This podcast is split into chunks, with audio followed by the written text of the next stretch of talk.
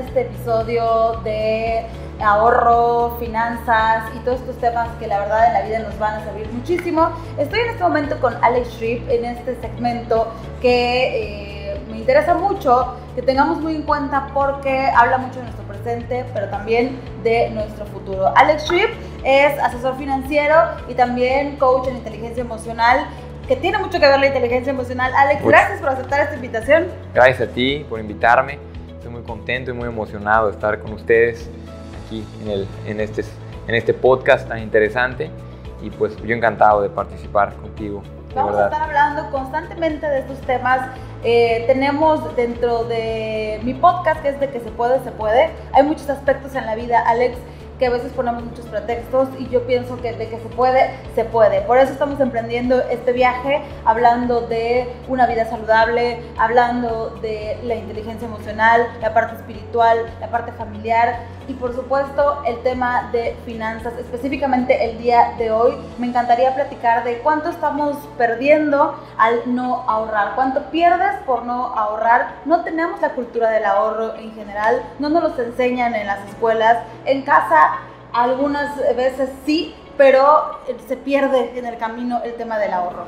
Sí, definitivamente ese es un tema vital y yo creo, al igual que tú, de que se puede, se puede. Muchas veces en la casa nos enseñan al revés y lo que perdemos realmente por no estar enfocándonos en aprender de este tema, porque como no lo vemos normal, perdón, como lo vemos normal que nadie sabe nada, que no nos lo enseñaron, vemos anormal saber del tema. Lo vemos raro, no nos gusta, a veces ni siquiera nos interesa el tema financiero, que al igual que el tema emocional, es un tema vital en la vida de todo ser humano, porque nunca nos educaron para saber cómo utilizar al dinero, pero el dinero nos utiliza a nosotros, porque si tú no sabes y tú no controlas al dinero, el dinero te termina utilizando a ti.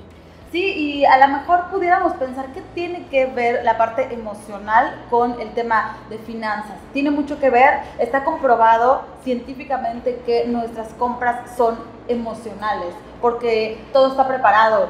Eh, yo, yo mejor que nadie lo sé, que me dedico a la parte de publicidad. Hasta cuando vas a las tiendas, el color de la luz, la música, el aroma, tiene mucho que ver para que tú compres. Pero además tiene mucho que ver si pones de pretexto el, es, que, es que la verdad me siento muy triste, me lo merezco, para eso trabajo, no importa que yo me endeude, total, después vemos cómo le hacemos.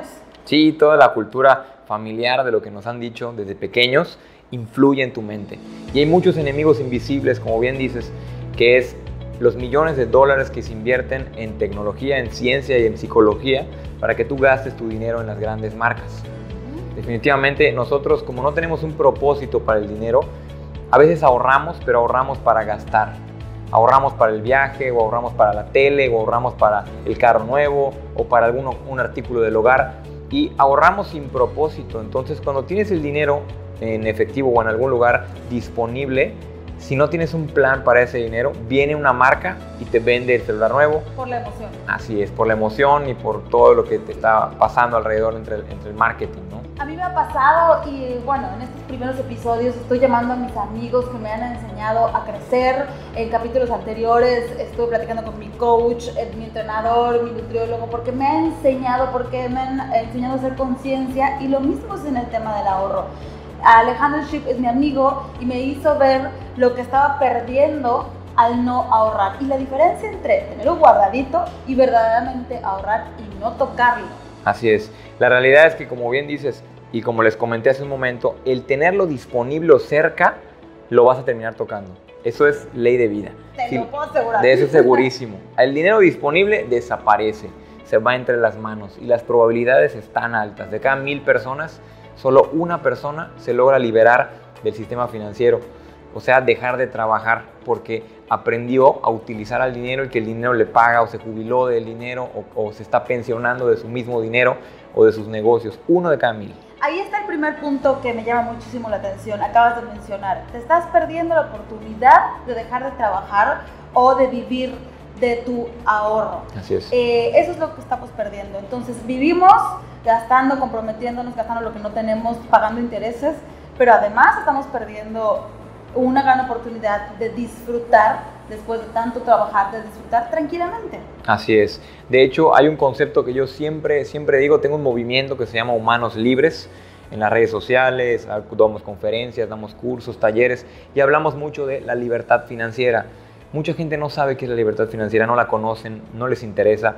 La libertad financiera es que tú puedas ser libre y que tú en algún punto de tu vida dejes de trabajar porque alguien más, que es tu mismo dinero, ya trabaja para ti. Cada peso es un soldado y tú tienes que entrenar a tus pesos a que se multipliquen y que creen más soldados.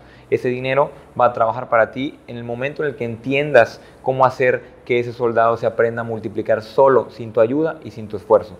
Esa es la libertad financiera. Cuando tú dices, por ejemplo, yo necesito 50 mil pesos para vivir cómodo al mes, en el momento en el que tú ya tienes máquinas o soldados de dinero que te pagan los 50 mil pesos al mes sin tú mover un solo dedo, en ese momento ya eres libre del sistema financiero. Y para llegar a eso hay un sistema, hay estrategias, hay eh, mucha teoría, mucha educación que la gente no conoce, no está dispuesta a estudiarla, no está dispuesta a aprenderla. Y es ahí en donde entramos a toda esa parte financiera vital que si tú hoy no lo haces, tarde que temprano vas a acabar en la ruina en algún tiempo de tu vida o vas a trabajar hasta que fallezcas. Se escucha feo y triste, pero, así es. Es la realidad y la verdad es que vamos a reaprender. Por eso el podcast es de que se puede, se puede, pero hay que hacer un esfuerzo. Y no importa la edad, estamos reaprendiendo, vamos a olvidarnos de esto que nos enseñaron y vamos a quitarnos de la mente, pues así nos tocó, vivimos en este país y así son las cosas, ni modo, hay que fregarle, pues es la única manera, eh, con tarjetazo. Para empezar hay que quitarnos ese aprendizaje y reaprender con estos conceptos. Afortunadamente hoy hay muchas formas, una de ellas es este podcast, el movimiento que hace Alex y sobre todo las ganas que tú tengas de reaprender y de entender estos conceptos para que puedas tener una tranquilidad emocional, una libertad financiera y una vida cómoda, un retiro digno. Entonces, de todo eso te estás perdiendo solamente por el simple hecho de no tener la cultura del ahorro. Sí, definitivo. Hay muchos libros muy interesantes que uno puede leer. Incluso a mí me gusta mucho escuchar los audiolibros. En YouTube hay un montón de audiolibros de inteligencia financiera eh, que puedes tú leer o escuchar para empezar a tener ese hábito. Yo creo que uno de los hábitos más importantes, si yo te diría dos, tres hábitos que una persona tiene que tener para empezar a incursionarse en este camino hacia su libertad financiera, es número uno, leer todos los días o escuchar un audiolibro o una, un pedazo, una fracción de un audiolibro todos los días. En YouTube es gratis, de alguna manera ahí lo puedes hacer, o comprarte un buen libro de finanzas personales yo creo que todos, todas las personas tienen que saber un poco de finanzas, un poco de inteligencia emocional para poder llevar su vida a un nuevo nivel. Entonces, leer o escuchar un audiolibro es clave, el hábito número uno. El hábito número dos es por lo menos ahorrar entre el, bueno, la mayoría dice que el 10, yo te diría que si, puedes, si no puedes el 10, el 5% de lo que ganas al mes, mínimo lo tienes que ahorrar todos los meses. ¿Sabes cómo yo lo veo? Eh, si de pronto nos cuesta hablar de porcentajes, porque para eso tenemos que leer, le tenemos miedo a las tasas de interés, a los porcentajes, a los eh, no sé qué insolutos, por no, por no querer entenderlo, pues ahí le firmamos y va. Pero yo como lo veo, me lo hago más fácil, digo, a ver, si me gasto mil pesos en que la blusita, que la posadita, que el no sé qué, que 250 pesos acá, que los cuernitos, que el gorrito Santa Claus, vayan sacando pluma de cuántas cosas nos gastamos en cosas inútiles. Y estás hablando que son mil, dos mil pesos fácil. Así es. Esas, no, esas cosas que no necesitas son las cosas que te van a dar toda esa libertad financiera. Dos mil, tres mil, cuatro mil pesos mensuales, dependiendo de tus capacidades lo que se pueda, pero cuando empieces a juntar ese montoncito, Alex, cuando me dice, Mitch, vas muy bien, te, emocionas, te motivas a, seguir con este ahorro. Sí, como bien dices, una de las partes donde la gente se, se desmorona es que nunca nota sus gastos. Tú tienes que saber cuánto gastas al mes, en qué se va cada peso, cada ida al Oxxo, cada chicle, todo lo que te compres tiene que estar anotado porque uno no puede administrar o mejorar lo que no puede medir. Es como que quieras ordenar tu cuarto con la luz apagada. No se puede. Necesitas saber cuánto estás gastando al mes y tener un recibo, como el recibo de luz, cuando llega a tu casa, cuida la luz cuando llega el recibo alto. Imagínate que nunca te llegue el recibo de gastos de tu vida, de tu mes a mes. Cuando llegue ese recibo, porque lo empezaste a notar, ya puedes ver qué está de más, qué es lo que no deberías de comprar y a lo mejor te vas a dar cuenta que gastas 5 mil pesos al mes de Oxxo pero nunca te vas a dar cuenta hasta que no lo anotes. Papitas, el cafecito, el chiclito, el cigarrito, además cosas que eh, nos estamos metiendo que no nos hacen nada bien y pregúntate de qué te alimentas. Te alimentas de buen aprendizaje, te alimentas de cosas saludables y además gastas en eso.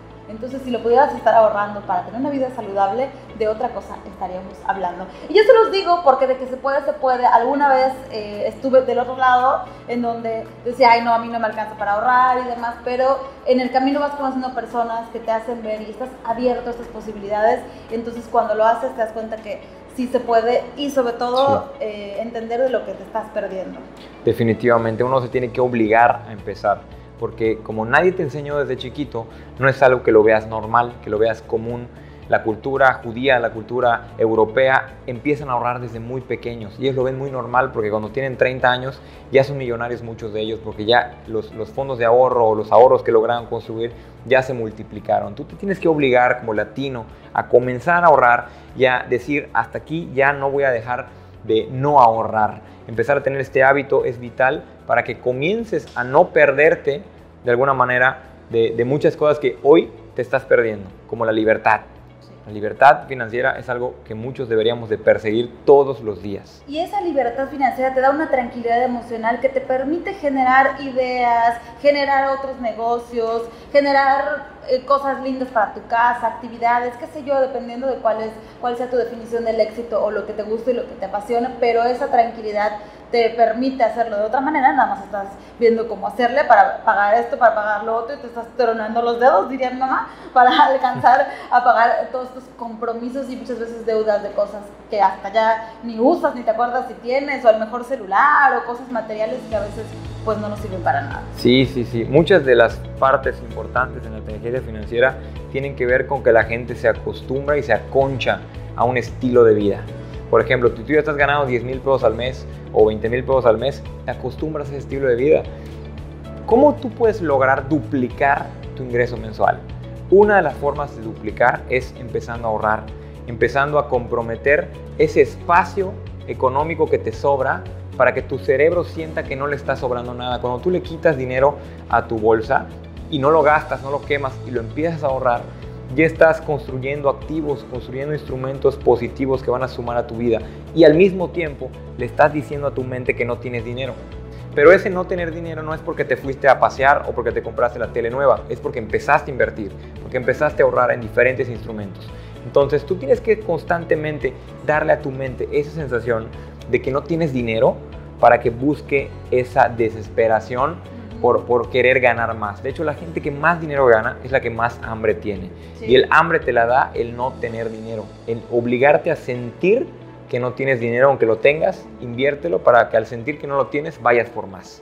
Claro, y, saber y tener claro que lo tienes invertido, no es que no lo tengas, pero bueno, para, para empezar a tener este hábito, es así como sentir como si no lo tuviéramos, pero saber que ahí, ahí está invertido. Que de hecho, bueno, este sería otro tema en el cual estaremos platicando más adelante, el tema de las inversiones, porque Alex me enseñó que no es lo mismo ahorrar, no es lo mismo invertir, y de las inversiones hay diferentes tipos de inversiones que se recuperan a mediano plazo, a corto plazo, y bueno, hay varios conceptos que habría que explicar, porque también esa es otra forma de ahorrar, pero se le llama inversión y ese creo que es motivo de otro tema. Sí, sí, sí, muy importante diferenciarlo porque mucha gente ahorra para gastar, no para invertir. Es muy diferente, lo vamos a estar platicando y de estos temas vamos a estar platicando aquí en este segmento porque de que se puede, se puede. Eh, si tienen alguna duda o si quieren acercarse con Alex o con una servidora, pues ahí están nuestras redes sociales para sumarnos también a tu movimiento. ¿Cómo Muchas te gracias. encontrar, Alex? Sí, yo soy como Alex Shirp, mi apellido está un poco complicado es S-C-H y R de rata, P de papá. S-C-H, como S-Ch, S-Ch. Así es, es, de origen alemán. Y Alex Schirp, estoy en el Instagram, estoy en el Facebook. Ahí hacemos muchísimo contenido. Tenemos ya, de hecho, eh, talleres digitales. Ya tenemos productos digitales a la venta que ya están corriendo, donde ya hay alumnos inscritos, hay gente que puede aprender de finanzas, de ventas, de inteligencia emocional. De hay muchos talleres que tenemos ahí. Y también la asesoría financiera que damos, ya eso lo vemos después, pero hay mucha información tanto de finanzas como de inteligencia emocional como de habilidad social para aprender a vender. esto es muy importante, cuando estés decidido, que espero que sea ya, después de escuchar este podcast, eh, acércate y ve las opciones. Hay diversas opciones y muchos se te acercan y te dicen, oye, mira que este modelo, que si el Bitcoin, que si el eh, la, cajita, que si hacemos la bolita, que si no sé qué. Hay muchas, muchas formas, pero creo que debes de acercarte con un asesor financiero para que te explique cuáles son las ventajas y desventajas de cada uno y puedas tomar una decisión. Así es, en este mundo tan, ah, tan rápido y donde hay tanta información, donde hay tanta oferta, tienes que saber en dónde estás poniendo tu dinero. Es muy importante investigar antes de tomar una decisión. Muchas veces me han llegado muchísimos clientes que me llegan diciendo, oye, me fraudearon, oye, me estafaron, oye, mira, me le metí a esto y perdí mi dinero.